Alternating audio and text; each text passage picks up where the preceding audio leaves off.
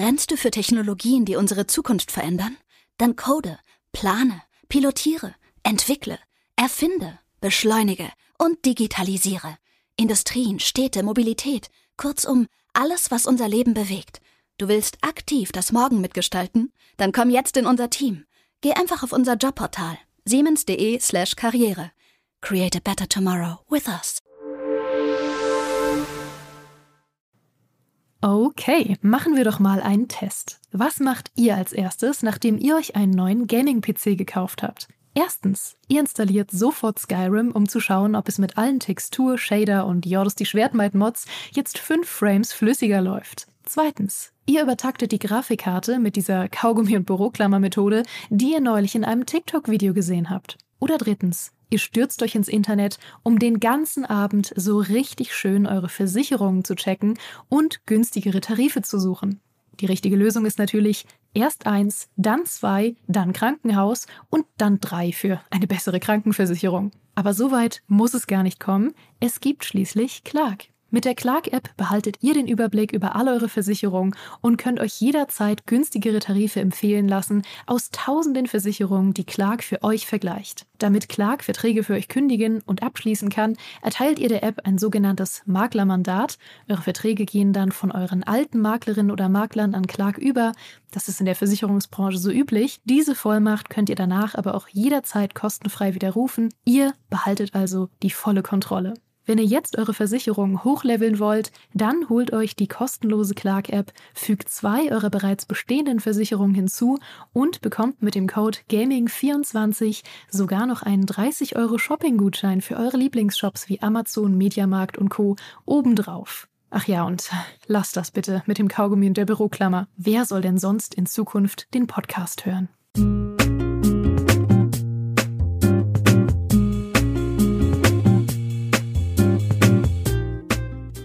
Hallo und willkommen. Nicht erschrecken. Ich weiß, wahrscheinlich weht gerade eine ungezähmte Urlaubsbrise über euch herein, denn ich war die letzten zwei Wochen im Urlaub und bin gerade maximal entspannt und unkontrovers gestimmt. Oder, um es mit den Worten meiner Barbarin zu sagen, ich habe kaum noch Wut. Mit welchem schöneren und unkontroverseren Thema könnte ich also aus dem Urlaub zurückkehren als Diablo 4?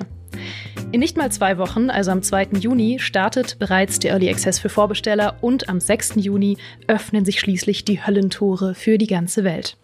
Da müssen wir uns vorher natürlich noch einmal zusammensetzen und die Ruhe vor dem Sturm genießen, aber vor allem müssen wir noch darüber sprechen, wo Diablo vor dem Release eigentlich steht, was jetzt noch schiefgehen kann und über einige Themen, über die wir bisher einfach zu wenig gesprochen haben.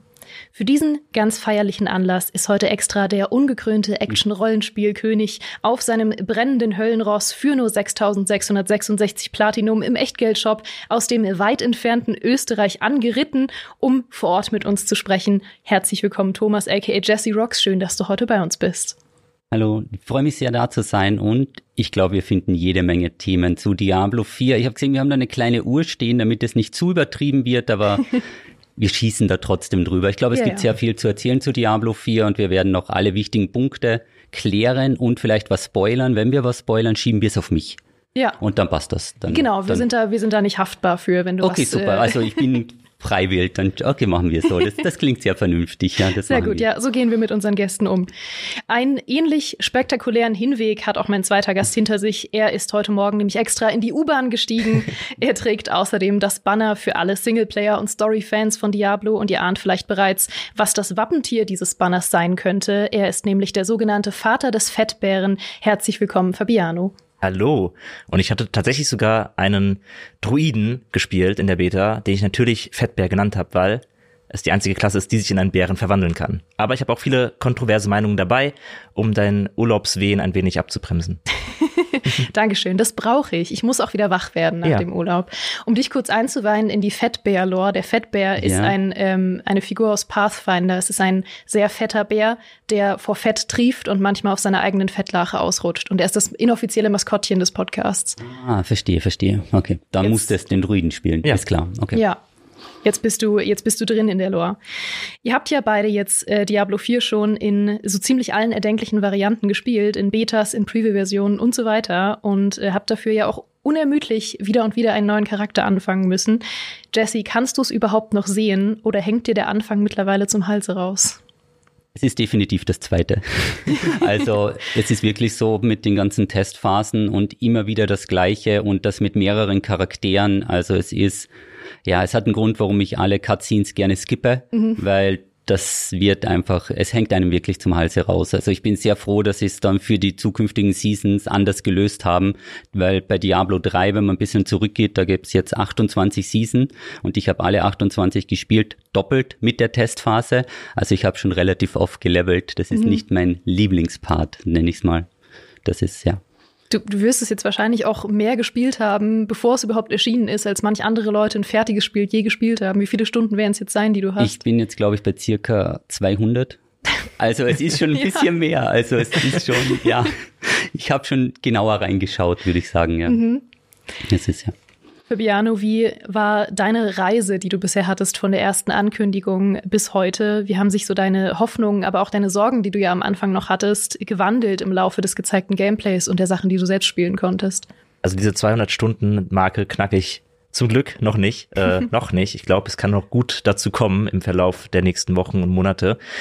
Ähm, aber es war schon auf jeden Fall so, dass ich bei der Ankündigung, ich war ja nicht bei der BlizzCon damals, wo ja das erste Mal äh, Diablo 4 spielbar war, sondern das habe ich noch von zu Hause erlebt war schon sehr interessiert, weil ich da schon angekündigt habe, dass Diablo 4 vor allem etwas macht, was ich sehr herbeigesehnt habe und das ist eben dieser Ton, die, die Optik und die Düsternis, ähm, dass sie da wieder von dem eher bunteren Diablo 3 weggehen und sich im Prinzip an das halten, was sich viele Fans auch gewünscht haben, es wieder düsterer machen. Das hat sich ja schon direkt am Anfang ab, ab, abgezeichnet, dass sie in diese Richtung gehen.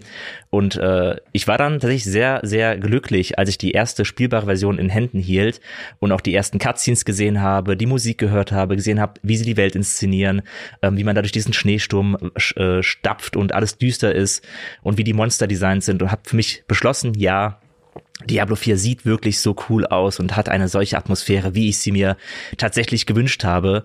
Äh, denn ich bin jemand, der viel Wert auf Atmosphäre und Story legt, selbst bei einem Diablo, wo viele sagen, Story ist gar nicht so wichtig, aber mir ist das wichtig und da wurde ich bislang nicht enttäuscht von Diablo 4. Und ich habe ein bisschen die Hoffnung, dass sie es schaffen könnten, äh, dieses Mal tatsächlich sogar eine richtig coole Geschichte zu erzählen, weil ich finde, dass Lilith eine sehr coole Gegenspielerin ist, ein sehr interessanter Charakter, die ähm, Verwicklungen hat in der Geschichte von, von Diablo, also von Sanctuario, äh, das wohl Gutes getan hat, als auch viel Schlechtes und jetzt halt eben als Gegenspielerin oder keine Ahnung, was passiert, ich kenne die Story noch nicht komplett, vielleicht entpuppt sich ja sogar irgendwie Inarius als der größte Schurke in dieser Geschichte. Wer weiß es. Ich finde es auf jeden Fall eine spannende Ausgangslage. Ich mag die Atmosphäre, ähm, ich mag das Kampfgefühl und bislang wurde ich auch gut überzeugt von dem Spiel.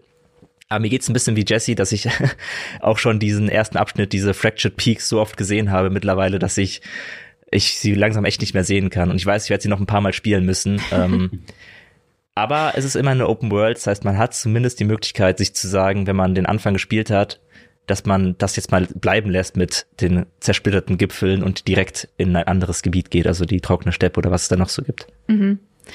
Was waren denn bisher, also bevor ihr jetzt die finalen Versionen am Ende gespielt habt, eure größten Sorgen, die sich vielleicht bestätigt haben oder auch zerschlagen haben mittlerweile?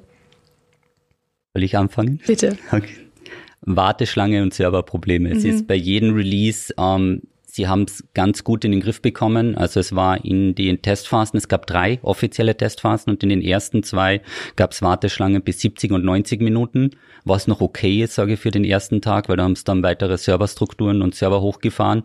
Und bei der zweiten Testphase, wo dann jeder spielen konnte, ging die Wartezeit auf 180 Minuten hoch. Mhm. Also bei mir persönlich ist es so, ab 100 Minuten wird es ein bisschen kritisch. Und wenn man von anderen Spielern leicht gebrandet ist, wie Lost Ark, wo man acht Stunden warten musste, um dann einmal zu spielen, oder eben New World. Also ich habe schon noch ein bisschen Angst, dass ich sehe das auch als eine der größten Probleme bei Diablo 4, ähm, wenn das live geht, dass es so viele Leute sind, dass es überhaupt nicht funktioniert. Und mhm. deswegen, ich glaube, es steht sogar dabei, wenn man die teuren Versionen kauft für die vier Tage früher, ähm, bis zu vier Tage. Da haben sie sich mhm. ja abgesichert vom rechtlichen, weil es kann schon mal ja. sein, dass die Server auch mal für einen halben Tag abgeschalten werden. Klar. Also das wäre so, ich meine, ich war von der Perform, oh, Performance sagen wir nicht. Ähm, ich war so vom Gesamtspiel her, es ist sehr, sehr gut. Das ist auf einem guten Weg. Bei Performance musste ich jetzt ein bisschen zurückrudern, weil es gab bei den Grafikeinstellungen mit 4K, der war egal wie gut dein System ist, es hat immer gecrashed. Also mhm. das haben es noch nicht ganz im Griff. Ich glaube, es läuft auf den Konsolen viel, viel besser als die PC-Version. Und ich hoffe, dass sie da noch ein bisschen nachrüsten. Und das ist halt zehn Tage mhm. noch circa. Es ist nicht mehr sehr viel Zeit. Also ja. wird spannend. Ähm, Sorgen. Also ich hatte, ich bin einer von den Leuten, die tatsächlich Sorge hatten wegen der Shared World. Also diese, ich einfach dieser gezwungene Online-Zwang, ähm, was ja eben auch dann ein Nebeneffekt sein kann, dass man eben Warteschlangen hat, was es nicht gäbe, wenn man auch die Option hätte, auch offline spielen zu können, was aber keine Option ist in Diablo 4. Äh, aber nicht nur das, dass man halt eben durch diese Online-Anbindung ein bisschen immer dazu gegängelt wird, zu hoffen, dass die Server standhalten, sondern eben auch dieses, die Welt sich zu teilen mit anderen Leuten, die da rumlaufen. Das ist was, was mir persönlich als eben Singleplayer-Fan, ähm, abgesehen von Coop mit Freunden zusammen, schwierig fällt. Also ich hatte, war auch sehr gespannt, als die erste Beta losging, weil ich ja Diablo davor schon gespielt habe, äh, in einem kleineren Rahmen, wo es halt so war, dass du im Grunde alleine warst. Also ich habe da vielleicht mal eine Person gesehen in diesen äh, Presseversionen oder, oder ähm, Content Creator Versionen, wo halt der Zugang sehr begrenzt war und dann in der Beta war dann halt plötzlich ah, die ganze Welt und deine Oma waren dabei. und dann ist es halt schon so, dass ich davon ein bisschen ernüchtert war, wie es sich teilweise anfühlt. Also es ist nicht so, dass man überrannt wird von anderen Leuten, haben wir auch schon viel drüber geredet, über die Shared World, aber es ist etwas, was mir persönlich einfach nicht so sehr gefällt. Auch wenn ich in der Hub bin, wenn ich in also diesen großen Stadt, Stadtbereichen, wo man sich aufhält mit den ganzen Handwerkern, wo es auch viele Questgeber gibt, wenn es dann halt wirklich so ist, dass die belagert werden von anderen Leuten ähm, oder wenn halt plötzlich irgendwie jemand mir einen Kampf vor der Nase wegschnappt, wo ich gerade dachte, ich hatte gerade Spaß, diesen Kampf zu kämpfen. Ich wollte nicht, dass jetzt der Barbar reinkommt, Barbar Wurstkalle mir hier alles weghaut. Das stört so ein bisschen einfach mein Erlebnis und ist vielleicht auch ein bisschen sensibel, das so zu fühlen, weil ich glaube, viele Leute stört das nicht. Und wir schlucken ja auch andere Sachen in, M in, in MMOs vor allem, aber auch in anderen Spielen. Aber in Diablo tut es mir einfach ein bisschen weh, weil ich mir halt überlege, es wäre so einfach gewesen, das zu vermeiden. Es hätte einfach nur eine Offline-Version geben können. Dann spiele ich halt für mich alleine in dieser riesigen Open World, die ich cool finde. Also die Open World finde ich super. Die Shared World stört mich ein wenig. Ähm, und ich bin halt gespannt, wie lange mich das stört. Also ich kann mir vorstellen, dass wenn das Spiel dann da ist und viele Leute spielen und ich dann kontinu kontinuierlich auch spiele, dass es so ein bisschen in den Hintergrund einfach gerät und ich irgendwann die Leute. Oder es schlimmer wird?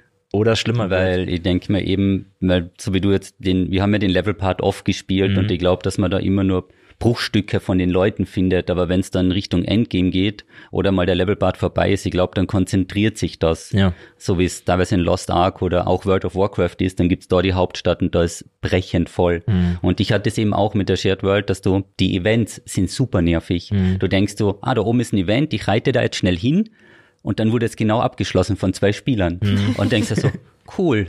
Wartezeit nur zehn Minuten, oh, passiert leider nichts, nochmal fünf Minuten. Also das nimmt wirklich ein bisschen raus. Also unabhängig ja. von der Story, was dann heißt, ja, du warst, niemand war in dieser Höhle und du gehst rein und oder es kommen dir drei Leute entgegen.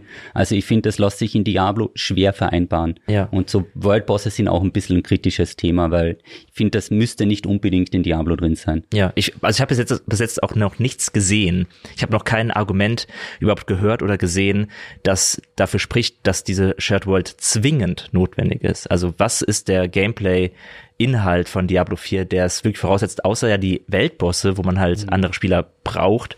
Aber sonst fehlt mir ein bisschen das Argument die dafür. BVB. Also ja. die BVB-Zonen und natürlich die Möglichkeit, sich sein Mount zu präsentieren, hm. damit der Shop besser geht. Das ja. man dann raus.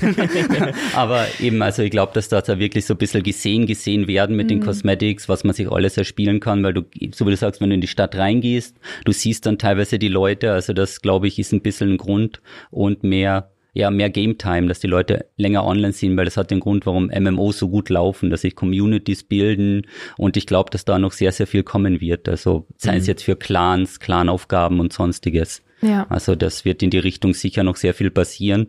Jetzt nicht zum Release. Man muss sagen, wir spielen ja jetzt eigentlich eine Beta, die released wird. Dann tunen sie ein bisschen und erst mit der ersten Season, sechs, sieben Wochen später, wird's dann richtig interessant. Also dann kommen wir erst an den Punkt, wo es dann heißt, okay, jetzt haben wir mal unser Spiel fertig, Dankeschön den Millionen Beta-Testern, es funktioniert jetzt gut und jetzt können wir loslegen. Also. Mhm.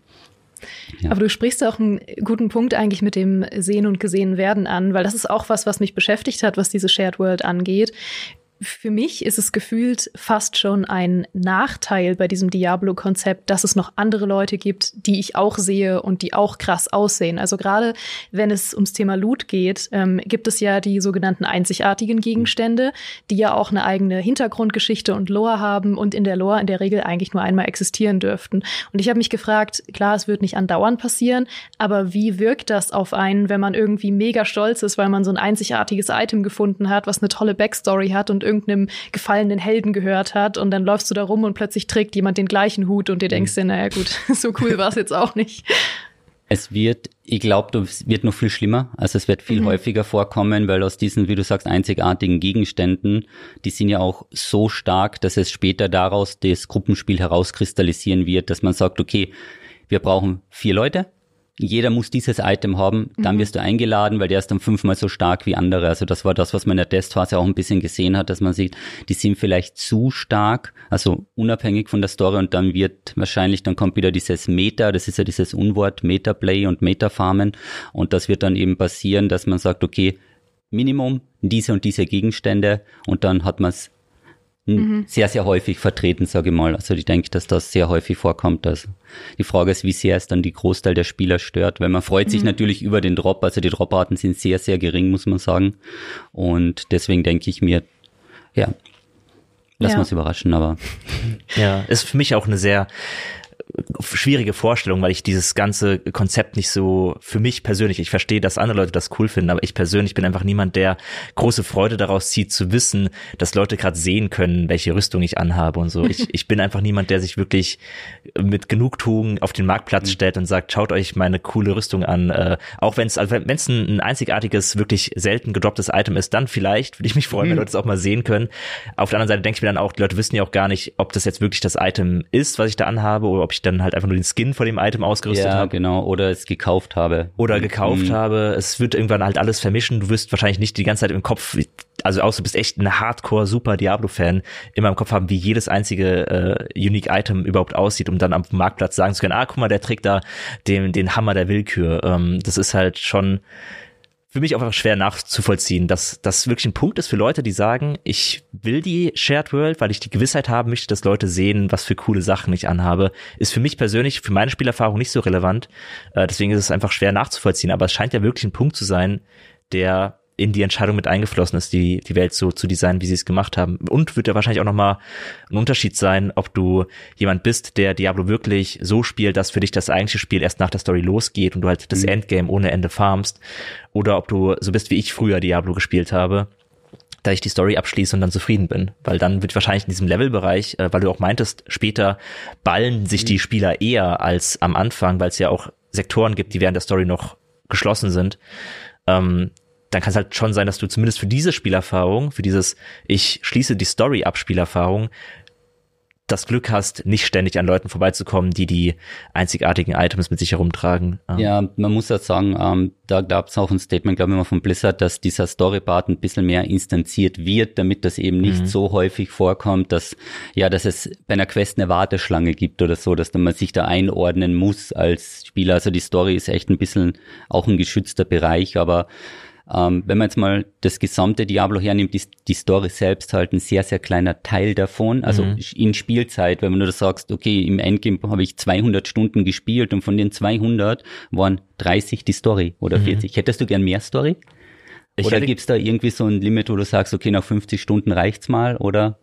Also ich bin, ich habe 150 Stunden Pathfinder Wrath of the Righteous gespielt. Ich bin schon jemand, der sagt, okay. ich würde auch 100 Stunden Story äh, verkraften oder halt zumindest 30 Stunden Story spielen und dann die Gewissheit zu haben, was sie ja auch gesagt haben, was passieren soll, dass äh, über DLCs oder Seasons oder was auch immer Story Beats hinterherkommen, die mir irgendwie einen Grund geben, das zu machen. Weil ich jemand bin, mir fällt es schwer, das vor mir zu rechtfertigen, äh, geschichtlich, weil ich bin, ich denke mich immer sehr in meinen Charakter rein und denke mir halt, was würde mein Charakter machen und überlege dann, warum würde mein Charakter einfach grenzenlos in Dungeons rennen, grenzenlos Items farmen, grenzenlos Monster metzeln, ähm, warum würde er das machen? Und deswegen brauche ich mal so ein bisschen einen Storyhook dafür, um das so tun zu können und in meiner Farmt, um stärker zu werden, aber du brauchst dann den Ja. Anreiz für den nächsten Gegner, weil wenn du die Story abgeschlossen hast, Genau, ja. dann gibt's ja so gesagt kein Bösewicht mehr, also man wird ja Ja. das Ich, irgendwie abschließen. höchstens ich bereite mich vor, weil ich weiß, Ja. dass noch ein Storybeat kommt oder noch ein Akt und dann irgendein Übel wieder auftritt oder was weiß ich. Äh, Das kann natürlich schon sein. Ich meine, ich habe auch, ich habe auch Spaß daran zu grinden und äh, besser zu werden und Items zu finden. Ich verstehe total den Reiz von dieser, von der Loot-Spirale. Ähm, für mich persönlich aber hätte ich nichts dagegen, wenn Diablo noch mehr Story hätte, ähm, wäre ich voll für zu haben. Oder halt zumindest abseits der Haupthandlung auch noch Nebenquests zu haben, die vielleicht so kleine Haupt Haupthandlungen sind. Weil momentan ist es ja so, dass Nebenquests nicht wirklich Cutscenes haben oder so. Ja, oder Ähm, eine große Relevanz haben oder für ne- dies, weil das ist, Ja. es geht halt zufällig in die in das gleiche Gebiet. genau, Und ja. denkst du, okay, jetzt nehme ich den noch mit, weil ich laufe eh hin. Aber Ja. was du dort machst, ist dann Aber, ja, aber es ist kein Witcher 3, wo du halt über eine Nebenquest stolperst, die dich dann mehrere Stunden lang beschäftigt und eine coole Geschichte erzählt. Ähm, sie können Eindruck schinden, die Nebenquests in Diablo 4, haben manche auch, finde ich. Also ich, mir bleibt immer diese Quest in Erinnerung, wo man in der Hauptstadt diesen Exorzismus leiten muss und Mhm. immer dieser, ähm, ich glaube, eine, eine Frau ist es, die verschiedene Exorzismen durchführt. Oder die Story, wo man einer Frau in den Wald folgt, die ihren Mann sucht und der dann da irgendwie von irgendeinem Dämon gefoltert wird. Und es ist einfach dieses Bild, wie er da hängt in den Ketten und so etwas. Das ist schon eindrucksvoll. Ähm, aber ich hätte echt nichts dagegen, wenn auch die Nebenquests bisschen mehr ausholen würden, was Story angeht. Da wäre ich schon für zu haben. Dafür haben wir dich ja heute auch eingeladen, weil du dich ja beschwert hast, dass ähm, bei Diablo mittlerweile viel zu wenig über Atmosphäre und über Story gesprochen wird und sehr viel über so optimales Balancing und Werte und Skillsystem und dass dir das manchmal fast schon zu viel hinten runterfällt. Ja, also es ist nicht so, dass ich nicht sehe, warum das wichtig ist. Also ich, ich erkenne komplett den Reiz davon und ich selber finde es ja auch spannend zu gucken, was sind die coolen Klassen, was sind die coolen Builds, was sind die coolen Items, was muss ich irgendwie wie machen, um effektiv zu sein, gerade weil ja Diablo irgendwann auch wirklich knackig wird. Also die höheren Weltstufen sind ja schon hart und da braucht man ja eben auch so Effizienzbuilds. Ähm, aber für mich war halt Diablo immer auch ein großer Teil eben die Welt und die Atmosphäre. Und ich, ich habe mich ja in Diablo verliebt, weil es diese Atmosphäre hatte. Also ich habe mit Diablo 3 angefangen, habe das durchgespielt, dachte mir so, ah ja, war ganz nett. Ähm, und dann habe ich Diablo 1 gespielt und habe gemerkt, wie cool diese Stimmung ist in diesem Spiel, wie cool die Atmosphäre und die Musik ist in Tristram, in der Kathedrale, in den, den Dämonen. Du steigst immer tiefer, es wird immer schlimmer, ähm, du kommst immer näher an die Hölle und dann stehst du irgendwann vor Diablo. Und ich weiß nicht, das hat so einen bleibenden Eindruck bei mir hinterlassen, auch mit dem äh, Butcher und allem Möglichen, wie du da wirklich das Gefühl hattest, eher ein Horrorspiel zu spielen als ein, als ein Rollenspiel. Und das hat mich einfach geprägt, so in meinem Geschmack. Deswegen finde ich, ist das ein Aspekt von Diablo, der nicht runterfallen sollte hinten. Also ich finde, die Story ähm, wird manchmal ein bisschen stiefmütterlich behandelt, auch in den Gesprächen darüber. Ähm, deswegen würde ich mir einfach wünschen, dass dieses Thema, also ich werde nicht erreichen, dass das jetzt ein größeres Thema wird als Bildguides und so, will ich auch gar nicht. Ähm, aber es sollte nur nicht komplett vergessen werden, weil ich persönlich äh, Diablo dafür sehr schätze und auch gerade Diablo 4 jetzt gut finde, dafür, dass es so eine tolle Geschichte erzählt und wie es sich anfühlt. Auf jeden Fall. Wie siehst du das, Jesse? Wie, wie spielst du Diablo mittlerweile? Ähm, wir sitzen da genau richtig auf der Couch, weil ich bin nämlich der, also ich muss wirklich sagen, ich skippe alles, also ich bin storytechnisch komplett ungebildet. Es geht nur um Geschwindigkeit, um eben die Punkte zu erreichen, den Charakter zu optimieren, weil mir macht es nichts aus, zehn Stunden den gleichen Dungeon zu laufen. Also das ist dann sehr schwierig, aber ich bin eben, ich sag's auch der Community immer, beim allerersten Mal, nehmt euch die Zeit, ja, schaut euch das alles in Ruhe an, weil du kannst dieses Erlebnis nicht wiederholen. Wenn du jetzt eben eine neue Season kommt, du wirst immer irgendein super Bild bekommen oder irgendwas farmen, den Dungeon machst du noch hundertmal, aber den Storybart geht, das geht halt nur einmal. Also ich werde das für mich dann irgendwann mal offline schön in Ruhe nachspielen, weil im Stream ist das auch immer ein bisschen schwierig, weil die Leute wollen es ja auch nicht sehen mit den Cutscenes, du willst ja nicht vorspoilern, aber das ist echt so ein Tipp, dass man das einmal in Ruhe für sich spielt, weil so wie du sagst, dieses Erlebnis, das kann man nicht wiederholen. Und wenn es dann darauf aufbauende Seasons gibt, wo dann die Storyline vielleicht einen Seitenarm kriegt und dann gibt's eine Seitengeschichte und du denkst dir, ja, dann wäre so cool zu wissen, ah, damals hier, da, da setzt das an. Und sonst denkst du dir, okay, da ist der Pfeil, das sind die Monster, danke. Also ich bin da echt leider ein bisschen, ja, also von dem Spielen her, es, es fängt bei mir wirklich an, nachdem der Levelpart vorbei ist. Ja. Und da ist dann eben sicherlich 70, 80 Prozent der Spielzeit, die dann in das Diablo reinfließt. Aber ich finde es gut, dass sie die Story mal generell alles ein bisschen ja umfangreicher gemacht haben und auch da wirklich zeittechnisch mehr drin ist. Und ich hoffe, dass die Season-Reisen und sowas da auch ein bisschen anknüpfen, weil da hat sicher Blizzard die Tools geschaffen, damit sie sagen können auch, sie können ja auch Season-Inhalte übernehmen, weil das war bei Diablo 3 immer super, super kompliziert, aber für Diablo 4, das ist so ein System, dass sie sich die Module nehmen könnten, also was gut bei der Community ankommt, das rutscht dann ins Kerngame, mhm. ja haben sie alles vom Pass of Excel geklaut, das, das schneiden wir dann auch wieder raus. Aber im Endeffekt, es ist halt ein System, was funktioniert. Also es wird dann zwar über Jahre, wenn du dann fünf Jahre später einsteigst, hast du so ein aufgeblasenes Spiel, dass es schwierig wird. Mhm. Aber ich denke, dass der Ansatz ist der richtige. Ja. Und mhm. Deswegen einmal die Story und dann grinden. ja, aber weil du auch gerade leider gesagt hast, ich finde ja gar nicht, dass dieser äh, Ansatz, Diablo auf Effizienz zu spielen, ein falscher Ansatz ist. Ich finde es nur sehr spannend, dass eben Diablo gerade diese Zweiteilung eben hat, dass es die Extrem halt auf mhm. beiden Seiten gibt, weil es beides auch irgendwie ganz gut macht. Was denkt ihr dann, wann der perfekte Zeitpunkt ist, je nach Spielertyp einzusteigen? Weil man wird ja definitiv in einem Jahr ein anderes Diablo 4 bekommen, wenn zum Beispiel Season-Inhalte übernommen wurden, wenn Sachen, die am Anfang noch fehlen, nachgereicht werden. Und man ist es ja von MMOs auch durchaus gewohnt, dass sie nicht immer perfekt direkt am Release-Tag sind, sondern dass da viel noch optimiert wird. Was denkt ihr, ist dann je nach Spielertyp der optimale Zeitpunkt einzusteigen? Sollten alle direkt einsteigen oder könnte es sich auch lohnen zu warten? Möchtest du? Äh, also aus der Story-Perspektive finde ich, ist es ein schwieriger Punkt, weil man kann natürlich argumentieren, Diablo ist sehr teuer ähm, also die, das Grundspiel schon. Selbst wenn du sagst, du bist ein Storyspieler, der nur die Hauptgeschichte spielen will und nicht wirklich Interesse daran hat, einen Battle Pass zu bezahlen oder irgendwelche Cosmetics zu kaufen, sondern mit seinem Charakter die Geschichte erleben will, selbst dann sind ja diese 70 Euro, die es kostet, noch schon ein ganz schöner Happen, wenn es halt dann im Grunde nur 30 Stunden Story sind. Ähm, ich glaube, das kann man schon machen, wenn man halt wirklich richtig viel Spaß daran hat und wenn man auch alle Nebenquests mitnimmt und die äh, die Open World erkundet und so weiter und so fort. Glaube ich, kann man schon machen. Die Frage ist dann halt nur, kriegt man einen Story-Mehrwert und auch eine größere Auswahl an Möglichkeiten, wie zum Beispiel neue Klassen oder so etwas, ähm, die dann besser sind, wenn man ein bisschen wartet, irgendwie ein Jahr wartet, gucken, was noch an Inhalten kommt, an, an Nebenaufgaben vielleicht eingebaut werden an Aktivitäten eingebaut werden, mit denen man sich die Erkundung der Open World etwas schmackhafter macht.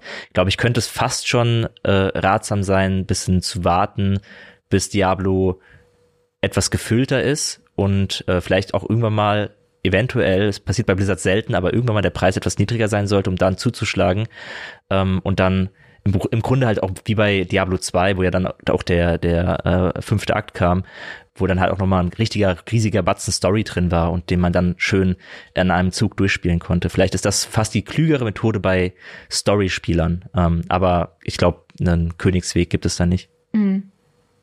Ähm, ja, zuerst direkt alles am Release, weil dann haben wir die besten Zahlen hier. Das wäre ganz gut, also mit dem Eigennutzen. Aber es ist, ähm, also es ist viele aus meiner Community haben sich extra Urlaub genommen und das ist immer, finde ich, ein bisschen kritisch, weil du kannst ja nicht garantieren mit der Warteschlange, dann verlierst mhm. du Tage, wo du deinen Urlaub eingesetzt hast und dass das sehr frustrierend ist. Also ich glaube persönlich, dass der beste Einstieg mit dem ersten Season-Start wäre, mhm. weil dann sind die ganzen Kinderkrankheiten weg, die Server sind stabil, das Klassenbalancing wird auf ein Niveau sein, was gut gut ist.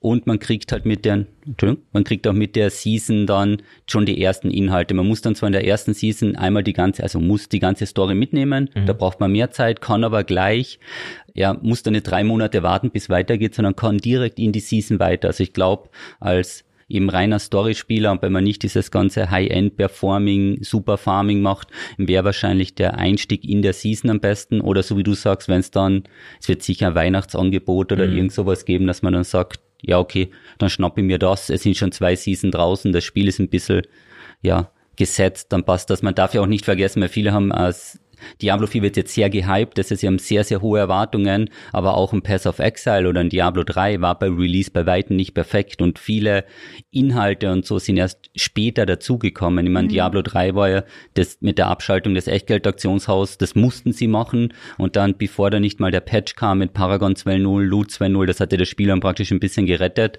und ich glaube, dass es in Diablo 4 auch so sein wird, das wird sich erst dann über ein, zwei Jahre mit den Season, mit den Sachen, die sie übernehmen, dann wird das erst so ein richtig, richtig gutes Spiel. Also am Anfang es ist jetzt gut, es ist stabil, es ist bei weitem noch nicht perfekt. Und wenn die Inhalte dazukommen, dann ist es aber wenn man natürlich ein Hardcore-Diablo-Spieler ist, von Stunde eins ist klar, dass dir egal, ob das jetzt 100 Euro im Ultimate, ich glaube, die Konsolenversion 110 Euro kosten, ist wirklich schweineteuer.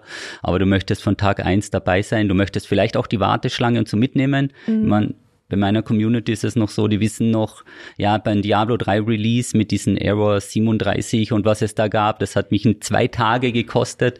Aber wie gesagt, also wenn du zwei Wochen Urlaub darauf einsetzt und eine Woche nicht nutzen kannst, also hoffen wir es nicht. Deswegen mein Tipp wäre, mit der ersten Season mitzustarten. Mhm. Und weil ja alles wieder neu gesetzt wird. Also man darf ja nicht, also du hast jetzt sechs, sieben Wochen zum Spielen und nehmen an, du hast dann natürlich den Barbar, das ist die beste Klasse, da brauchen wir uns nichts vormachen. Klar. Grüße gehen raus, Maurice. Ähm, aber mit dem Barbar dann, dann bist du Level 70 und dann kommt die Season, dann bist du wieder Level 1. Das heißt also, ja. viele haben das Gefühl, sie würden Zeit verschwenden oder verbrauchen, die nach sechs Wochen, weil es ja gleich wieder zurückgesetzt wird. Deswegen werden einige erst mit der Season einsteigen, weil dann weißt du, okay, ich habe jetzt drei Monate, um das aufzubauen Mhm. Und das glaube ich ist auch, ja. Also ich hätte mir gewünscht persönlich, dass die Season ein bisschen später kommt. Ich glaube, es ist ein bisschen kurzfristig bemessen. Ja. Und aber Blizzard muss, glaube ich, auch die Season machen wegen dem Battle Pass, weil da merkt man jetzt den finanziellen Anreiz, der dahinter steht. Also ich denke mal, die drei Monate, die werden sie halten und lieber etwas rausbringen, was unfertiger ist, als wie um ein, zwei Monate verschieben, weil dann schaffst du ja pro Jahr nur mehr drei Season statt vier und pro Season der Battle Pass. Ich glaube, das geht dann auch ins Geld. Also das darf man nicht vergessen. Es ist immer noch ein Konzern, der da im Hintergrund steht und die machen das nicht alles aus Luft und Liebe.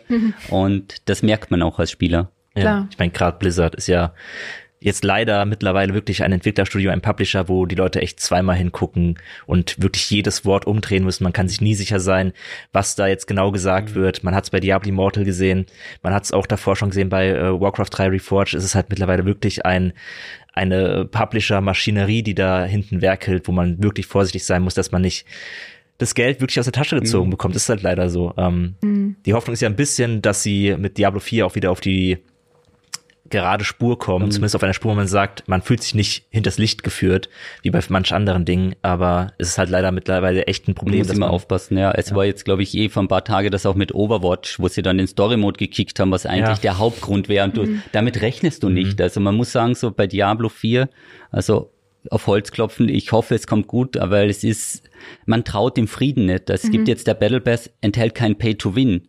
Also, dass sie sich bei Diablo 4 kein Pay-to-Win trauen zum Release, ja, könnte aber vielleicht doch noch irgendwie auftauchen. Und so vom Shop her, von den Preisen her und so, das ist alles so ein bisschen vage noch. Mhm. Also da halten, da sind sie jetzt sehr, sehr vorsichtig geworden, noch Diablo Immortal. Also mit Immortal, da haben sie sich, glaube ich, ein bisschen zu weit aus dem Fenster, aus dem Fenster gelehnt, vor allem für europäische Verhältnisse, mhm. weil auf dem asiatischen Markt ist das ein normales Mobile-Game. Mhm. Aber bei uns mit der PC-Version, wo dann viele auch dachten, ja, es ist eine PC-Version, was, was passiert hier? Also mhm. deswegen hoffen wir mal. Aber so wie du sagst, es wird nicht mehr blindlings gekauft, ja. sondern die Leute schauen sich an, sie schauen sich die Reviews an und viele warten wirklich ab, was passiert mit der ersten Season, mit der zweiten Season. Ja. Weil sonst hast du 100 Euro im Wind geschossen. Ja, natürlich. Aber ich verstehe auch, dass viele von Anfang an dabei sein wollen und irgendwie das Gefühl haben, muss man dabei gewesen sein, selbst wenn man irgendwie zwei Tage nicht reinkommt oder so. Äh, man muss ja wissen, was der äh, Error dieses Mal ist. Mal gucken, vielleicht wird es Error 42 ist so ein, so. Ja, es ist so ein, es ist glaube ich auch so ein, so ein Community, so eine Community-Sache. Wenn du jetzt so die Freundesliste siehst, der ist Level 15, der ist Level 20, dann denkst du so, ah, ich muss leider doch starten, ich möchte nicht der sein, der so ja. weit dient. Also man wird da wirklich ein bisschen, man kriegt das Gefühl, man verpasst was, ja, man ja. wird da abgehängt. Und mhm ist ja auch eine Form von etablierten Running Gag, gerade bei der Blizzard Community oder bei Diablo, sich auch an Sachen zu erfreuen, die mhm. irgendwie negativ sind, sei es der April-Scherz, sei es äh, der, der Error von Diablo 3. Mhm. Man will dann irgendwie in on the jokes sein wahrscheinlich. Ja, genau, man muss dann einfach dabei und mit den Zyklus, ich glaube, es hat jetzt zwölf Jahre gedauert zu Diablo 3 hin, also wenn die alle zwölf Jahre in Diablo rausbringen, kann ich zwei Tage warten. Wenn es ein Problem in Error gibt, darüber kann man zehn Jahre lang Witze machen, dann, dann guter Content. Ja, ja, ist ein Punkt. Du hast äh, schon den Echtgeldshop und Pay to Win erwähnt. Äh, das war ja relativ lange sehr nebulös, ähm, vor allem was da so die, ähm, die Preise sein werden. Und du hast ja jetzt äh, brandneu noch mal ein Video dazu rausgebracht, weil die Entwickler auch kürzlich noch mal drüber gesprochen haben. Vielleicht kannst du da ein bisschen Licht ins Dunkel bringen, wie der aktuelle Stand aussieht. Der aktuelle Stand ist, und das ist eine sehr gute Nachricht, dann Diablo 4 ist kein Pay to Win Game. Also es wird sich da wieder mal, also man muss sagen, es hat meiner Meinung nach irgendwo mal eine Grenze, weil es gibt wohl ein bisschen die Diskussion, ob nicht rein theoretisch doch ein Pay-to-Win-Element drin ist, wenn das und das passiert in diesem, also es ist für normale Spieler kein Pay-to-Win enthalten, sondern der Battle Pass ist vernünftig aufgebaut, wie man das bei manchen Sachen gewohnt ist. Mir persönlich wäre es lieber gewesen, ein Diablo ohne den Bass, weil ich weiß nicht ganz genau, was der drin macht. Man hat ja auch die Season-Reise, wo man Ergebnisse mhm. oder wo man farmen müsste und durch den Battle Pass kommt nochmal mehr Spielzeit und so weiter rein. Aber es ist jetzt vom Preis her, es gibt ihn glaube ich für 10 Dollar und für 25 also für die gesamte Dauer der Season von drei Monate oder wenn Blizzard vier Monate braucht, kostet es mich nicht mehr, sondern es geht halt zu ihren mhm. Kosten. Ich finde, die Preise sind okay, sage ich mal. Man darf jetzt aber natürlich nicht vergessen, dass der Einstieg in das Spiel, so wie du gesagt hast, mit 70 Euro oder auf der Konsole ist nochmal 10 mehr, also mit 80 Euro anfängt und das dann noch on top kommt, viermal das Jahr. Also es ist schon auch ein teures Vergnügen. Und mhm. da waren wir aber noch nicht im Shop weil der Shop, der ist natürlich sehr, sehr zurückhaltend und es gab auch keine Testphase, wo ich den testen konnte. Also man muss das sagen, weil bei Diablo Immortal, ich war im Entwicklungsprozess und wir hatten einen Shop und den haben es dann komplett geändert. Den konnten wir aber nicht mhm. testen, damit wir schon im Vorfeld kein Radau machen, wie frech das ist, sondern wir hatten so eine abgeschwächte Version des Shops mhm. und dachten dann, ja, es ist Pay to Win, aber es ist nicht so schlimm. Und dann kam es anders. Und jetzt bei Diablo 4 gibt es die Möglichkeit gar nicht, den Shop im Vorfeld zu sehen, sondern man weiß, es gibt Platin, es gibt diese Umrechnungstabellen und, glaube ich, für jede Klasse zehn Kosmetik-Sets, die man gleich zum Start kaufen wird. Und ich glaube persönlich, dass die ganzen Leute im Shop alles für ihr Mount kaufen, weil es gibt beim Mount so fünf Ausrüstungsplätze, neue Sattel und weiß ich was. Ich glaube, dass die da mhm. alles kaufen werden. Aber es ist momentan also kein Pay-to-Win und vielleicht noch Pay-to-Progress. Da müsste man darüber diskutieren mit dem beschleunigten Battle Pass, ob man da einen Vorteil hat. Aber die Sachen, die wirklich relevant sind, sind dann nochmal hinter ein Level Cap. Ich ja. weiß es. Ich musste mir den Entwickler-Talk zwei oder dreimal anschauen, weil es schon so kompliziert ist, weil mhm. du weißt jetzt nicht, ich kaufe das, dann springe ich 20 Stufen vor. Aber Moment, von den 20 Stufen werden sieben Stufen ausgenommen, die sind separat hinter ein Level Cap, damit ich das dann, also es wird echt, wo du denkst, muss das sein?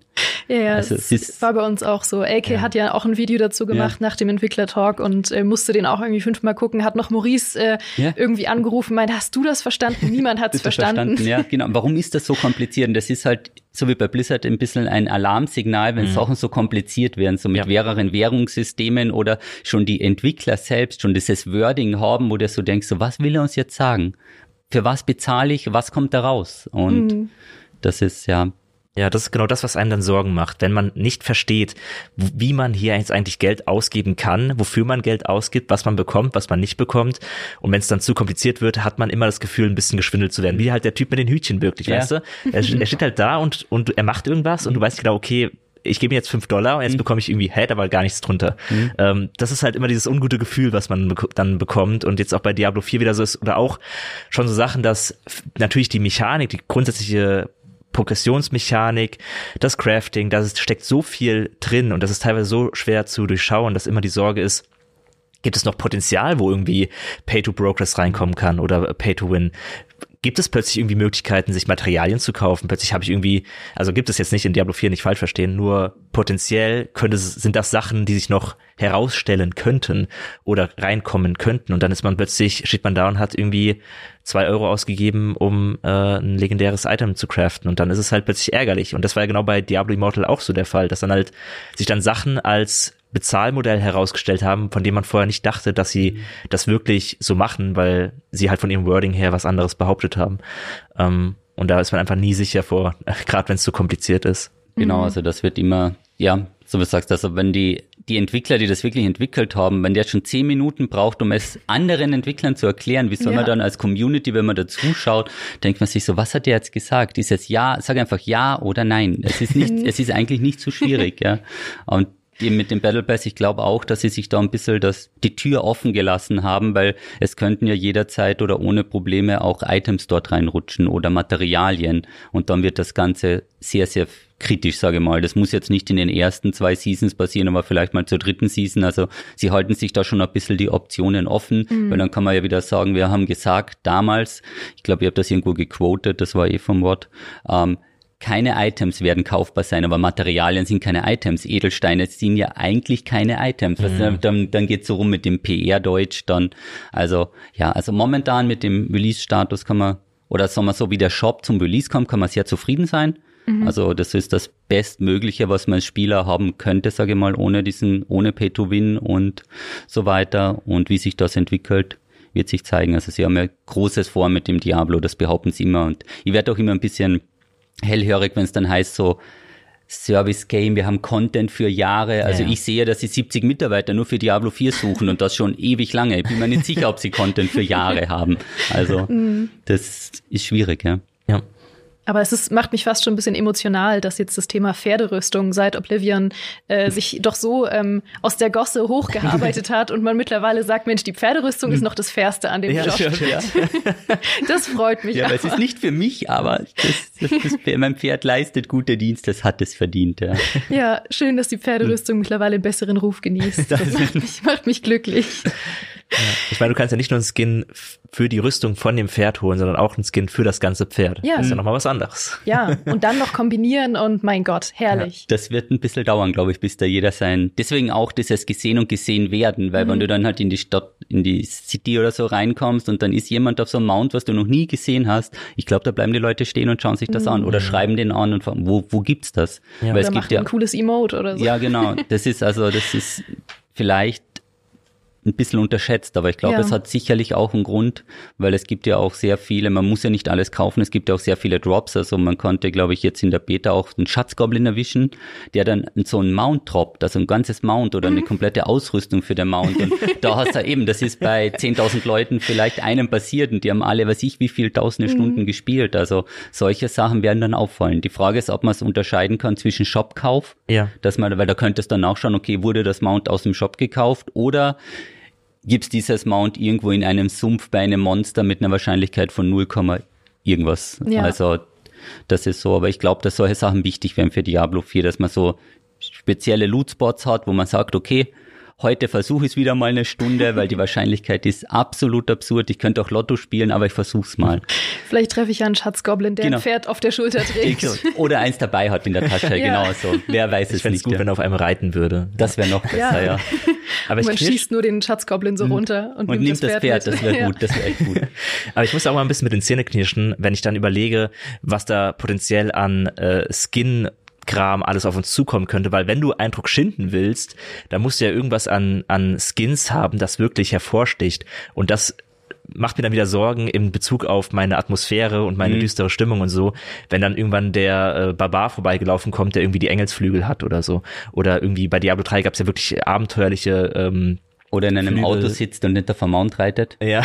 Also das, äh, das ja, oder das allein schon, wenn das Pferd irgendwie komplett aus Feuer besteht und eine riesige Spur aus Lava hinter sich herzieht. Das sind ja, das sind ja eindrucksvolle Skins, aber die würden ja irgendwie die komplette Atmosphäre, diese schon bodenständige, aber düstere Atmosphäre von Diablo 4 ruinieren, wenn ich dann halt da langlaufe und jemand hat so ein, so ein Skin. Und je länger Diablo 4 unterstützt wird, je mehr Seasons kommen, umso höher ist die Wahrscheinlichkeit, dass so Skins passieren. Auf jeden Fall, weil sie sich nicht abheben und nicht gekauft werden sonst. Genau, ja. Mhm. Mhm. Stimmt leider. Ähm, ein anderes Thema, was du jetzt auch schon natürlich angedeutet hast, und da haben wir auch schon im Vorgespräch drüber gesprochen, über die Klassen. Zum einen, dass ihr euch noch eine neue Klasse wünschen würdet, auch mal eine komplett neue, die wir noch gar nicht gesehen haben, und ähm, wie die Klassenbalance jetzt überhaupt zu Release aussehen wird. Fangen wir doch damit mal an. Ähm, ja, also von den Klassen her, es gab ja in der da haben es vielleicht zwei Fehler gemacht in der Beta, weil zuerst war es in der ersten, so der Druide war nicht der Held, muss man ganz ehrlich sagen, und der Totenbeschwörer komplett übertrieben. Und es gab noch die enorm hohe Drop-Rate für Legendaries, deswegen war der Schwierigkeitsgrad komplett entschärft. Und das hat man dann in der zweiten oder das war jetzt eben in der dritten beim Server Slam wirklich gesehen. Also der Server Slam hat die originalen Dropraten. Also mhm. so wird das dann auch im Spiel sein, dass man halt dann bis Level 20 vielleicht ein oder zwei Gegenstände findet. Da ging es schon mal auf Reddit heiß her, das fanden sie schon nicht so gut, die Leute. Mhm. Uh, und eben auch vom Balancing her. Ich finde, das ist meine persönliche Meinung, basierend auf den Daten aus den Testphasen, wo man halt bis 20, 25 spielen kann, zu sagen, okay, wir greifen jetzt mal gravierend ein, ist vielleicht nicht so schlau. Aber ich glaube, das wird dann alles erst zurückgepatcht und wenn das live geht, in diese sechs Wochen bis zur ersten Season, werden wir auf jeden Fall sehr viele Balance-Patches sehen. Mhm. Und deswegen ist auch der Tipp raus. Natürlich wird es ähm, wieder so Tierlisten geben, welche Klassen gut sind, aber das ist alles auch simuliert und spekulativ. Und da muss man sagen, ähm, mal das spielen, was man spielen möchte weil dann hat man zumindest Spaß an der Klasse. Und ob die dann wirklich super gut ist oder super schlecht, es gibt ja keine Ranglisten. Die Ranglisten kommen erst später mal mit den Seasons.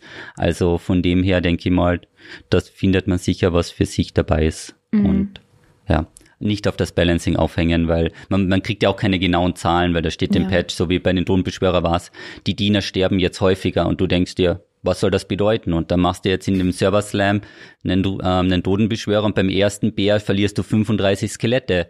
Das heißt es. Und früher hattest du gar keine Probleme damit. Und dann haben sie es eh noch gehotfixt und dann war es okay, sage ich mal. Aber ja, da ist sicher noch sehr viel Arbeit drinnen, was mhm. das angeht wird ja ohnehin eine richtige Herausforderung auch, das, also jeden Aspekt und jeden Bereich zu balancen, den Diablo 4 hat, weil jeder hat auch andere Erwartungen daran, was eigentlich jetzt die Effektivität einer Klasse ausmacht. Manche wollen halt irgendwie richtig schnell sein und jeden Dungeon in wenigen Minuten clearen. Äh, manche wollen halt im PvP richtig gut sein.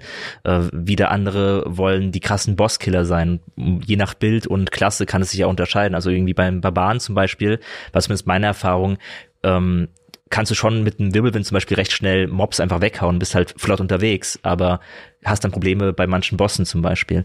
Und das alles zu balancen wird halt eine Herausforderung und muss man halt mal gucken, wie es dann am Ende läuft, ob dann manche Klassen im PvP OP sind, manche Klassen sind dann irgendwie bei Dungeon Runs OP und so weiter und so fort. Das muss sich alles zeigen, schätze ich. Mhm. Die noch größere Herausforderung könnte dann werden, nochmal eine neue Klasse da reinzubringen. Ähm, mhm. Aber ihr hattet es euch beide gewünscht, vor allem auch mal noch was ganz Neues zu erleben, was es noch überhaupt nicht gab. Was wären da eure Wünsche? Also einer muss jetzt mal Paladin sagen, damit die Community ruhig bleibt. Also den Paladin wird es vielleicht wohl noch geben mhm. und so, aber so als komplett neue Klasse, vielleicht Schamane, ein Priester mhm. mhm. oder vielleicht auch mal eine Erzengel-Klasse zu spielen, wäre vielleicht auch gut. Aber es ist, ähm, so wie du schon richtig sagst, wenn eine neue Klasse reinkommt, per DLC oder so, was man dann ja sicherlich auch kaufen wird müssen, sehe ich auf jeden Fall die, das wird sicher mal deutlich stärker sein als die anderen, weil mhm. da ist immer so ein bisschen der Anreiz da. Du kannst ja nicht eine neue Klasse bringen, die schlecht ist. Ja. Also es muss natürlich stimmen. Aber ja, ich hoffe mal, dass sie den Weg gehen und auch wirklich komplett neue Klassen einfach ausprobieren. Von, natürlich wünschen sich viele auch vielleicht noch die Amazone oder so rein, damit es auch im Diablo-Setting passt. Aber ich glaube, man könnte den Schritt schon mal riskieren. Mhm. Zu sagen, okay, wir riskieren, machen dann mal eine, was, was die Community nicht kennt. Mhm. Um das auch mal zu auszutesten. Ja. Und Frage ist eben, ob storytechnisch muss es halt irgendwie reinpassen, ja, weil das, das kannst ja, das wäre halt die Frage, ob man dann eben vielleicht die Priesterin, eben deswegen die Priesterin, dass man so eine Priesterin als Klasse kriegt. Ja, ja. also ich habe ja auch schon mal gesagt, ich habe auch schon mal eine Kolumne darüber geschrieben, dass mir momentan die Klassenauswahl in Diablo 4 richtig schwer fällt, weil ich einfach mich nicht so wirklich committen kann auf eine Sache. Ähm, ich bin auch jemand, ich hätte auf jeden Fall gerne noch einen richtigen Ritter in Diablo, also jemanden, der mit einer richtig schweren Rüstung kämpft und mit Schildern, ähm, also eben einen klassischen Paladin eben. Äh, aber noch mehr als das hätte ich mir echt wirklich auch von Beginn an eine Klasse gewünscht, die komplett neu ist und die irgendwas macht mit Diablo, das ich vorher noch nicht gesehen habe. Ähm, das hätte ich mir richtig, richtig gerne gewünscht. Ich meine, man hat die Jägerin, die es zwar schon in Diablo 1 gab und, und die jetzt aber natürlich sich sehr unterscheidet von der ursprünglichen Jägerin, die aber auch viel von Assassinen hat und viel von äh, dem, dem Dämonenjäger. Ähm, das heißt, sie ist ein bisschen eine Mischung ähm, nicht wirklich neu, aber sie fühlt sich noch am neuesten an, zumindest für mein Empfinden. Aber ich hätte mir halt wirklich was richtig Neues gewünscht. Eben, was du auch gemeint hast, ein paar Klassen, die man der Community erstmal so ein bisschen naja bringen muss, die natürlich auch in die Lore passen müssen. Aber ich glaube, da gibt's schon coole Ideen. Also sei es ein Bade, also eine Badenklasse. Ich glaube, es gab mal sogar ursprünglich ähm, die Möglichkeit oder halt halt Reste der Idee eines Baden in äh, Diablo 1 Hellfire DLC, glaube ich, war mal angedacht, einen Baden reinzumachen, der dann nie passiert ist. Ähm, ein Baden fände ich mega cool. Ich fände es auch cool, wenn es so einen dunklen Paladin gäbe im Grunde, also ein, ein Blutpaladin oder so etwas, irgendwas Düsteres, so eine Mischung aus Nekromantie und, und göttlichem Wirken, ähm, was ja gerade diese, diese Thematik ist in Diablo, also hohe Höllen, äh, hohe Himmel, äh, brennende Höllen und da vielleicht so eine Mischung zu haben, was ja auch die Essenz eines Menschen ist in, Dia in der Diablo-Geschichte. Da hätte ich richtig, richtig Lust drauf gehabt. Also wenn es eine wirklich neue Klasse gegeben hätte in Diablo 4, ähm, der Hexendoktor war ja auch neu in Diablo 3, mhm. da hätte ich mich drauf gestürzt. Und jetzt tue ich mich so ein bisschen schwer. Ich glaube, am wenn das Spiel dann komplett rauskommt, wird es doch die, die Jägerin. Ähm, ansonsten bin ich ein bisschen am Hadern, weil ich mir echt gewünscht hätte, dass es irgendwas richtig Neues gibt. Und ich mhm. hoffe, es dauert nicht zu lang, bis sie das machen. Also Diablo Immortal soll jetzt irgendeine neue Klasse bekommen. Vielleicht ist es so ein bisschen ein Ausprobieren für was dann Diablo 4 auch kommen soll. Und ich hoffe sehr, dass sie nicht, sich nicht zu lange Zeit lassen, damit äh, eine neue Klasse einzubauen ähm, mit den Seasons, weil ich liebe Klassen. Ich mag das total an Diablo, dass die sich alle unterschiedlich spielen. Ich finde es cool herauszufinden, was die Unterschiede sind. Das gehört auch mit zu meiner Freude an Diablo. Und da was zu bekommen, was ich noch nicht kenne, wäre super. Gerade weil die Klassen, die man kennt, auch Standard sind. Also der Barbar ist ein Diablo-Barbar mhm. mit seinem Wirbelwind. Die Zauberin macht ihre Hydras und ihre Feuer.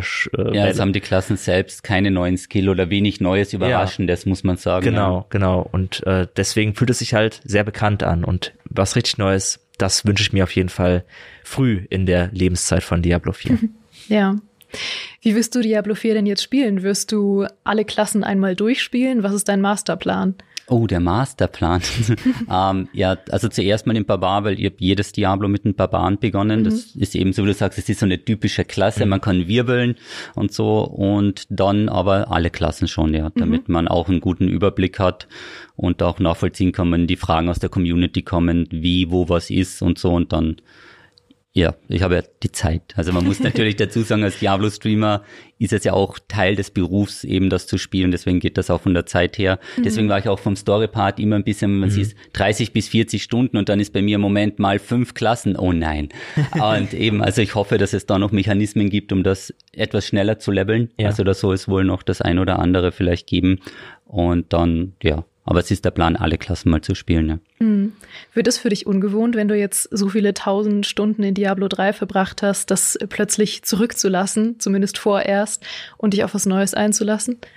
Also nach 28 Season und 10 Jahren bin ich sehr froh, dass Neues kommt. nach 15.000 ja. Stunden Diablo 3 finde ich es ja, also ich freue mich schon drauf und eben ich hoffe, dass es ein gutes Erlebnis wird äh, für alle, die spielen und wenig Serverprobleme, weil das halt mhm. etwas ist, was sehr den Spaß killt. Vor allem, wenn man darauf hinwartet, es startet mitten in der Nacht ja. und dann, ja, wäre das frustrierend. Denkst du, das ist das Größte, was jetzt noch schiefgehen kann? Oder gibt es noch andere Sachen, die so ein bisschen am Wackeln sind, dass der Release erfolgreich und spaßig wird? Um, ähm, ich glaube, dass eben ja die Server das Größte sind. Ich meine, der Shop ist natürlich ein heißer Kandidat, man ja. weiß es nicht. Also von dem, man hat noch nichts gesehen. Also ich glaube, der Shop könnte da wirklich was sehen, aber sonst dann hängt es mehr oder weniger einfach wirklich an der Server-Performance und an der Warteschlange, weil so wie wir gesagt haben, wir haben ja die, die Anfangsphasen jetzt zehnmal gefühlt gespielt. Das ist ja schon mehrfach getestet worden, also da gibt's keine Probleme. Wo dann die Probleme kommen, sind hinten raus, wenn es dann Richtung Endgame geht. BVB, glaube ich, wird ein sehr großer Frustfaktor für mhm. viele. Also das habe ich auch so in meiner Community, da möchten 80 Prozent gar kein BVB machen, die werden die Gebiete umlaufen, weil die haben keine Lust, sich da farmen zu lassen. Also mhm. das BVB ist weiß ich nicht ganz, warum das im Diablo drin ist, aber da hat sich wohl wer was gedacht. Aber war ja wohl auch gewünscht. Also ich gehöre auch nicht zu der Community, die PvP braucht in Diablo, aber war ja ein Ding bei Diablo 3 auch, dass Leute sich schon gewünscht haben, wieder auch PvP machen zu können. Manche Leute fahren halt einfach doch irgendwie drauf ab ähm, nichts für mich, weil ich wäre dann auch wieder so jemand, der sagt, eigentlich in der Story bin ich doch hier jetzt der, der große Held. Held. Ja. Und mhm. jetzt gibt's halt, ich kann, ich, ich meine, ich kann schlucken, mhm. dass da andere Leute rumlaufen, die auch ihr Glück versuchen, mhm. aber am Ende bin ich der Typ, der, der Diablo legt. ja. Aber das ergibt ja keinen Sinn, wenn mich einfach Wurstkalle vorher platt macht. Mhm. Ja. Mehrmals, ja. Mehrmals. Mhm. Du hast schlechte Erfahrungen mit diesem Wurstkalle gemacht, ja. oder? okay. Ja, das ähm, kann ich nachvollziehen. Aber ich finde es auch faszinierend. Generell einfach habe ich manchmal das Gefühl, dass viele Leute Diablo spielen und zwei Leute ein völlig unterschiedliches Spiel gefühlt erleben einfach. Also deswegen seid ja ihr beide auch heute da, weil ihr eigentlich so zwei Extreme fast schon darstellt. Aber es gibt ja auch noch andere Leute, die wieder andere Sachen an Diablo schätzen. Merkt man auch daran, dass es gefühlt aktuell keinen richtigen Konsens gibt, was das erste Beta-Feedback angeht. Also ähm, angeht. Es gibt Leute, die sagen, mega krass, kann es kaum erwarten, wird alles super, bin richtig positiv gestimmt. Und dann gibt es Leute, die sagen, das ist nicht mehr mein Diablo, mhm. das gebe ich mhm. mir überhaupt nicht. Es ist ganz schwer, gerade einen Konsens zu finden, weil es so unterschiedliche Spielertypen gibt. Mhm. Jetzt hat einfach, glaube ich, jeder hat für jeden ist Diablo was anderes, so eben ja. Storyteile wirklich durchfarmen, manche machen irgendwas anderes und erkunden halt die Welt und so und das, deswegen ist es für viele so und für viele muss ich auch sagen, ich glaube die, die vielleicht schon länger gespielt haben, damals Diablo 1, Diablo 2, für die ist Diablo 4, die holt's wieder richtig ab wegen der Atmosphäre. Für die, die dann mit Immortal oder Diablo 3 eingestiegen sind, für die ist das ein kompletter Kill, mhm. weil die denken sich, was passiert hier? Ja. Warum ist das eigentlich so blutig und so unangenehm und so. Was ja, also man muss wirklich sagen, das ist, also viele holt das wirklich nicht mehr ab. Also da mhm. muss man sagen, die kennen es halt so und die anderen sind super happy, dass es wieder zurück zu den Wurzeln gegangen ist. Ja. Weil für viele war halt damals Diablo 3 der Grund aufzuhören, weil sie gesagt haben, nee, nee, dieses Comic-Ding, das ist nichts für mich, das ist kein Diablo. Mhm. Ja, ich finde es auch super schwierig, wie du schon gesagt hast, also dir dann herauszukristallisieren, was jetzt eigentlich gerade die Meinung ist zu Diablo, ist fast unmöglich, selbst bei uns, wie wir jeden Tag Artikel schreiben und die Kommentare haben, also gemessen an den GameStar-Kommentaren wäre wahrscheinlich die Stimmung eher negativ, aber die ist auch äh, eine recht anspruchsvolle und kritische Community. Ähm, es gibt auch viele auf YouTube oder in, auf Reddit, wo halt dann sehr viel Hype entsteht, was dann vielleicht auch wieder mhm. etwas unangemessen ist. Es gibt halt immer diese beiden Extreme. Ähm, was mich manchmal bei der Diskussion um Diablo nur ein bisschen stört, ist, wie, also wie wir schon meinten, es gibt eben zwei verschiedene oder halt sogar vielleicht mehr als zwei verschiedene Bereiche, die Diablo auf eine gewisse Art und Weise erleben wollen und die das für Diablo was anderes ausmacht, aber oft ist irgendwie kein wirkliches Verständnis auf der einen Seite für die jeweils andere. Also ich habe schon Diskussionen gesehen in, in Kommentarbereichen, ähm, wo über Definitionen von Endgame gesprochen wurde und es halt irgendwie so ein scharfer Ton angeschlagen wurde, weil nicht akzeptiert wurde, dass es auch Leute gibt, die Diablo halt einfach anders spielen als man selbst. Mhm. Das ist manchmal ein bisschen frustrierend, dass halt dann in diese Richtung die Diskussion rüberschwappt. Ähm, und ich hoffe einfach, dass man da vielleicht irgendwann gerade weil Diablo 4 jetzt wieder so ein Spiel ist, wo man, ähm, wo viele neue, neue Leute auch dazukommen und man vielleicht ein bisschen auch re-evaluiert, was Diablo eigentlich ist. Vielleicht legt sich das auch so langsam wieder so ein bisschen, wenn mehr Leuten bewusst wird, wie viele Facetten Diablo eigentlich hat. Und dass es eben nicht nur Effizienzspieler gibt, es gibt nicht nur Leute, die die Story mögen, es gibt nicht nur Leute, die die Atmosphäre mögen, es gibt alles Mögliche, es gibt viele Sachen dazwischen und ich bin sehr gespannt, was jetzt dann wirklich der Gesamtkonsens sein wird. Also vielleicht gibt es sogar eine Gruppe, die sich dann stärker hervortut und Bereich von Diablo äh, in den Vordergrund stellt und lobt und das dann die Diskussion dominiert oder es gleicht sich ein bisschen aus. Ich bin sehr gespannt zu sehen, was jetzt da am Ende die Stimmung sein wird, wenn Diablo rauskommt. Oder es gehen die Server nicht und dann vereinen sich alle. Das finde ich immer sehr schön, weil dann ist einfach Blizzard schuld. Ja, also ja. das geht immer. Das ist richtig. Also das, das da könnte ich, glaube ich, dann die meisten drauf einigen auf äh, Server down und äh, Pay-to-Win-Shop. Ja, genau, das ist so. Das, das schweißt die Leute wieder zusammen, weil dann ja. ist egal, ob jemand Endgame Store oder sonstiges macht, aber die klauen unseren Spielspaß. Das finde ich gut, ja. Ja, schauen wir mal, wo es hingeht. Am äh, 2. Juni geht der Early Access los für Vorbesteller und am 6. Juni geht's für alle los, die es gekauft haben. Und äh, du hast extrem große Pläne zum Release, Jesse. Erzähl. Ich habe extrem große Pläne. Ich schlafe jetzt schon vor, sage ich mal. Nein, also ich habe ein Release-Event geplant. Ich lasse mir mein Diablo-Team kommen, sagen wir, wir sind dann sitzen mhm. da zusammen, machen so eine LAN-Party, um das wirklich zu erleben und wir werden, glaube ich, 100 oder 200 Stunden durchspielen. Das ist unser Plan. Also wir möchten jetzt wirklich, bis die erste Season kommt, auch in das Endgame vorstoßen und da mhm. braucht man 150, 200 Stunden. Ja, und das werden wir erkunden. Also das ist mal toi toi toi, sage ich mal. Ich bin sehr gespannt, wie das wird und hoffe eben auf wenig Downtime von Seiten mhm. von Blizzard, weil das ist, dann sitzt du da und denkst dir, okay, jetzt ist ein Uhr früh, wir wollten jetzt starten, es wurde um drei Stunden verschoben, was machen wir?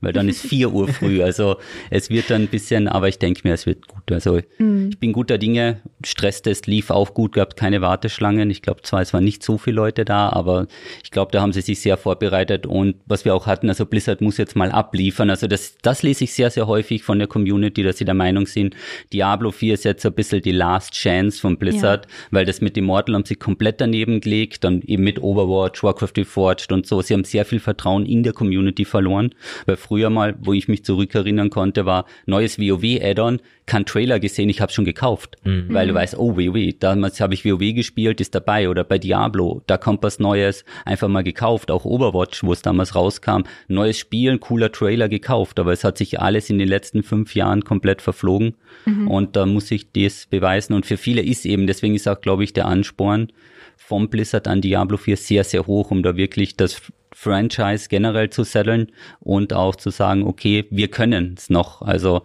da wird also der beste Kommentar, den ich gelesen habe, ist Diablo 4 überhaupt von Blizzard entwickelt worden, weil es läuft so gut. Also da ist auch mal nachgefragt worden ja. und das ist, ja, ich glaube, also ich bin guter Dinge. Mhm. Das heißt, ähm, ihr da draußen schaltet auf jeden Fall unbedingt bei Jesse einmal ein, äh, auf Twitch wahrscheinlich, unter deinem Namen Jesse mhm. Rocks, äh, wird es jede Menge zum Release-Event geben. Ähm, wir haben auch große Pläne natürlich zum Release. Bei uns wird es äh, ganze vier Talks zum Early Access Release geben. Äh, zum einen live auf Monsters and Explosions auf Twitch, aber natürlich auch auf YouTube Gamestar Talk. Also haltet die Augen offen. Es wird eine spannende Release-Woche für uns alle. Danke, Jesse, dass du heute da warst, dass du extra angeritten gekommen bist. Angeritten. Das war mir eine Freude. Ja, auf deinem Höllenross. Auf den Höllenross jetzt, aus dem Kosmetikshop. ja. Es war mir eine große Freude. Danke, Fabiano, dass du heute da warst. Mit der U-Bahn. Mit der U-Bahn und deine Perspektive geteilt hast. Äh, dich wird man natürlich auch entweder bei uns hören zur Release-Woche bei Gamestar Talk, aber auch lesen natürlich auf gamestar.de. Da wird äh, auch einiges am Start sein von dir. Machst du eine Story-Zusammenfassung für Leute wie mich? also mit Stichpunkt, zack, zack, zack. Sie, sie wäre sehr umfangreich. Wir haben, okay. glaube ich, schon mehrere Videos zur Lore von Diablo. Ähm, mal gucken. Ich hatte mal einen Artikel zu, zumindest zu Lilith äh, okay. um diese ein bisschen zu erklären. Aber ich hätte schon Bock, mehr in die Lore von Diablo einzusteigen, weil ich das einfach sehr gerne mache. Ähm, aber meistens lesen Leute eher, was der beste Skill der Zauberin heute ist. Muss ein Video machen. Ja. Ja, über die Story sprechen wir dann vielleicht hier ausführlich nochmal. Wir sprechen uns sowieso wahrscheinlich auch unbedingt gern nochmal in dieser Konstellation mhm. wieder, sobald du geschlafen hast Ach, nach dem Release-Event. Gerne, ja. Und danke euch beiden, dass ihr hier wart. Danke euch da draußen. Entweder, dass ihr uns äh, zugehört habt als Podcast oder zugeschaut habt ähm, als Video auf unserem YouTube-Kanal Gamester Talk. Und wenn ihr unterhalten wart oder irgendeinen spannenden neuen Blickwinkel bekommen habt, dann freuen wir uns natürlich über ein Abo und oder einen Kommentar. Wir freuen uns immer über beides. Und damit bis zum nächsten Mal.